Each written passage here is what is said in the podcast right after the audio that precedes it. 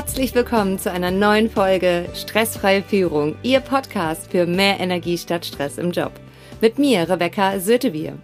Schön, dass Sie diesmal wieder mit dabei sind. Und in dieser Folge geht es um Aufschieberitis. Wir kennen es alle, wir machen es alle. Und manchmal brauchen wir einfach etwas, was uns motiviert, dass wir das nicht mehr tun. In den meisten Fällen sind das sehr krasse Lebensereignisse, die passieren, die uns so sehr wachrütteln, dass wir wissen, okay, aufschieben auf morgen ist einfach nicht mehr. In dieser Folge gibt es kein, ähm, keine Methode an die Hand, sondern ich teile eine Geschichte mit Ihnen, die mir selbst passiert ist. Und ich hoffe, dass ich Sie inspiriere damit, Aufschieberitis einfach zu lassen. Ich bin damals auf dem Weg von ähm, Bad Salzuflen nach Paderborn auf der A2. Dreispurige Autobahn. Gerade kurz vor der Abfahrt, 500 Meter Paderborn auf die A33. Der schwarze Golf 2 vor mir geht voll in die Eisen und ich sehe nur noch rote Lichter. Gucke auf mein Tacho und sehe 100. Das Lenkrad ziehe ich nach links zu weit und ziehe es wieder nach rechts, wieder zu weit und wieder nach links und mein Auto schaukelt sich hoch. Ich drehe mich schneller als ich gucken kann und stehe entgegengesetzter Fahrbahnrichtung auf der mittleren Spur. Die anderen Autos kommen auf mich zu und in dem Moment poppen nicht die Bilder hoch, was ich schon alles erreicht hatte im Leben, sondern das, was unerledigt war. Nämlich, dass ich fünf Jahre lang mit einer sehr guten Freundin nicht gesprochen habe, weil ich mich irgendwann mal mit ihr gestritten habe, wo ich mich schon lange entschuldigen wollte, weil es total überflüssig war. Ich war total unzufrieden in meinem Job und ich habe nur rumgemeckert, anstatt irgendwas zu verändern. Und ich wollte immer reisen. Tja, habe ich nie gemacht. 23. 23 und das soll's echt gewesen sein? Das schoss mir durch den Kopf. Ich sah die Autobahn in Orange blinken und die Mercedes-Fahrerin, die blonde Frau mit der Brille, in ihrem silbernen Mercedes, hupte und machte wie Wildlichthupe. Gott sei Dank, weil das rüttelte mich wach. Ich zog mein Lenkrad nach links, nahm die Abfahrt und fuhr auf den nächsten Rasthof. Ich riss mein, meine Autotür auf und atmete tief ein und aus, denn ich habe überlebt. Ich habe gelebt. Ich habe diesen Dreher auf der Autobahn überlebt, der mir sehr schnell und sehr deutlich gemacht hat, worauf es wirklich ankommt und wie oft ich die Dinge, obwohl ich genau wusste, wie wichtig es ist, es anzusprechen, es zu machen, es umzusetzen, es zu entscheiden, wie oft ich diese Dinge einfach aufgeschoben hatte. Ich hörte eins live und ähm, ich weiß noch, wie sie, wie sie die Warnmeldung rausbrachten und ähm, Achtung, Falschfahrer auf der A2. Und es kam sofort Entwarnung. Ich hörte noch ein bisschen länger, ähm, weil ich mir nämlich Sorgen machte, weil ich dachte, oh, hoffentlich ist auch niemand zu Schaden gekommen, weil ich diesen Dreher auf der Autobahn hatte. Denn ich weiß nicht, ob Sie schon mal auf einen äh, Stau mit aufgefahren sind. Es ist tatsächlich so, wir müssen wach sein und schnell reagieren. Und es war Gott sei Dank alles gut. Ich habe lange an diesem Rasthof gesessen an dem Tag und Entscheidungen für mich getroffen. Nämlich tatsächlich die Entscheidung, nicht mehr zu warten. Ich war 23 zu dem Zeitpunkt. Wirklich jung. Oh, in meiner Welt wirklich jung, weil ich hatte noch Großes vor im Leben. Und das war der Moment, wo ich entschieden habe, okay, du musst Dinge in deinem Leben ändern. Und das kann auch keiner für dich tun, denn sich zu entschuldigen bei einer sehr guten Freundin, wo ich noch nie mal mehr wusste, warum wir uns gestritten haben, ähm, führte dann nachher dazu, dass ich am nächsten Tag hingefahren bin, dort wo sie arbeitete, es auch so abgepasst habe, dass sie Zeit hatte dafür oder die Möglichkeit bestand, dass sie Zeit für mich hat. Ähm, als ich direkt äh, dort vorne vorsaß vor der Arbeitsstelle, kann ich Ihnen sagen, äh, waren trotzdem, äh, also das war trotzdem nicht einfacher. Auch wenn ich wusste, dass es wichtig ist, das zu tun, hatte ich trotzdem eine, ähm, also Schweißränder von hier bis zum Timbuktu und habe überlegt, so, will ich das wirklich machen, weil das natürlich auch echt unangenehm war. Also in dem Fall war es zu der Zeit sehr, sehr unangenehm für mich. Heute habe ich das oft genug trainiert, heute ist es nicht mehr schlimm, weil heute sage ich das ganz einfach frei raus. In dem Fall habe ich mich bei ihr entschuldigt und wir haben heute immer noch eine sehr gute, ehrliche und offene Freundschaft miteinander. Sie wusste übrigens auch nicht mehr, warum wir uns gestritten haben. Also, wie sehr wir manchmal unbedingt darauf beharren, Recht zu haben. Ähm, und das kann, also ich habe festgestellt, das hätte auch mein ganzes Leben vermiesen können. Mit meinem Job. Ich war damals in einem äh, Unternehmen angestellt, was zu ein, was eine Tochtergesellschaft von einem Großkonzern war.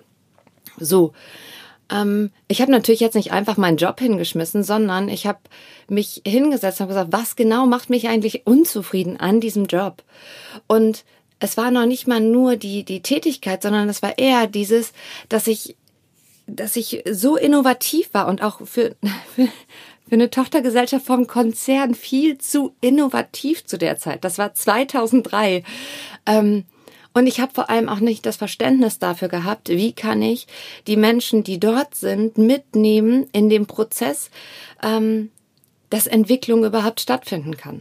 Und das hat mich aufgerieben. Also habe ich angefangen, Persönlichkeitstests zu machen und zu gucken, ähm, was, was brauche ich überhaupt? Weil natürlich, klar, kann ich in eine andere Firma gehen. Allerdings, wenn ich da ähm, an den gleichen, ähm, in, in, in die gleiche Struktur reinkomme, nützt mir das auch nichts, weil das macht mich genauso unzufrieden. Die Persönlichkeitstests ergaben, okay, Führungsposition passt. Ich könnte auch äh, Unternehmerin sein, mich selbstständig machen. Das würde einfach auch zu meinem Persönlichkeitsprofil passen. Es waren damals noch so Tests. Heute kann man ja alles online machen. Bei mir war das echt noch so ein DIN A4, ja, DIN A4 Buch. Und ähm, da musste man das alles händisch ausfüllen. Ja. Das hat mich dazu bewogen zu sagen, okay, selbstständig sehr gerne. Allerdings, womit denn? Denn selbstständig mit etwas, was mir Freude bereiten soll, sollte es schon sein, worin, wo, wo ich weiß, okay, das kann ich richtig, richtig gut. Unter anderem sollte es aber auch unterm Strich ähm, erfolgreich bringen und zwar monetär. Also ich sollte auch gut davon leben können. Ich habe noch drei Jahre gebraucht, bis ich dann genau das Passende gefunden habe. Dazu erzähle ich in den nächsten Podcast-Folgen gerne noch mehr. Jetzt der dritte Part, die, die Reisen, die ich immer machen wollte. Ich bin ähm, in, der, in der Woche danach, nach diesem Dreher auf der Autobahn, in, ins Reisebüro gegangen und ähm, habe einfach mal Bildungsurlaub beantragt, beziehungsweise wollte ich, wollte einen Bildungsurlaub, einen Sprachurlaub machen und ähm, habe mich informiert, habe mir die ganzen Broschüren geholt, dementsprechend alles durchgeblättert und naja, was, was früher war ich halt einfach sehr, sehr sicherheitsorientiert und hätte niemals über den Tellerrand hinausgeguckt. Ich wollte zwar reisen, aber ob ich das dann so wirklich will, alleine, naja. Auf jeden Fall habe ich Dublin gefunden und dachte mir, auch Mensch, das wäre ganz, ganz, ganz großartig und so. Und im Inhaltsverzeichnis lachte mich allerdings Australien an. Also vor diesem Dreher hätte ich niemals geguckt, was Australien denn ähm, kostet und ob ich mir das leisten kann. Ich hätte von vornherein gesagt, so ja, ist sowieso zu teuer und es ist viel zu weit weg. Und in dem Fall habe ich gedacht, ich guck einfach mal. Es hat tatsächlich nur 200 Euro mehr gekostet. Ja, es war deutlich weiter weg als Dublin und die beste Entscheidung, die ich treffen konnte. Also bin ich angefangen zu reisen.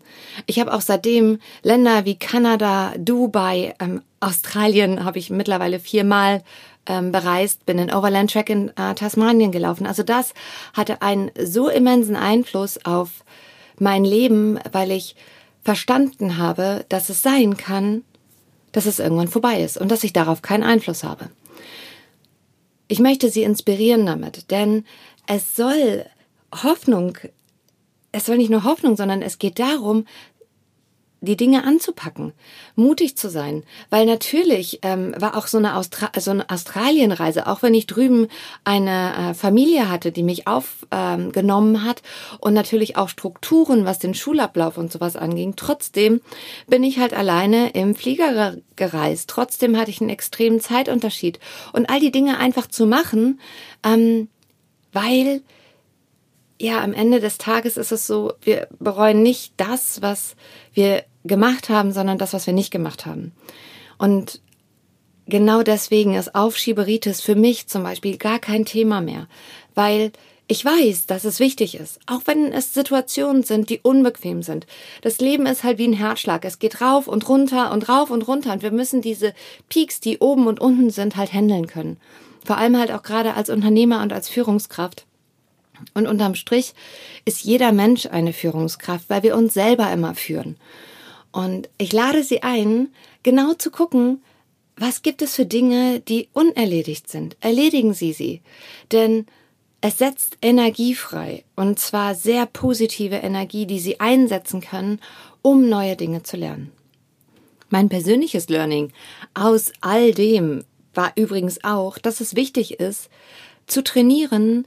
Zum Beispiel, ich habe danach ein ADAC-Sicherheitstraining gemacht. Ich mache es heute noch regelmäßig. Hier in Paderborn haben wir eine super Anlage dafür, ähm, um in Stresssituationen gut zu reagieren. Und Genau das ist das, worum es geht.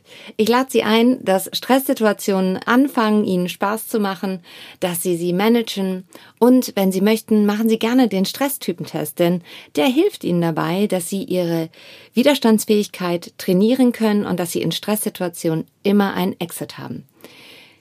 Vielen Dank für Ihre wertvolle Zeit. Es war es hat mir heute Freude gemacht, äh, die mit Ihnen zu verbringen und ich wünsche Ihnen einen ganz wunderbaren Tag. Ihre Rebecca Sötebier.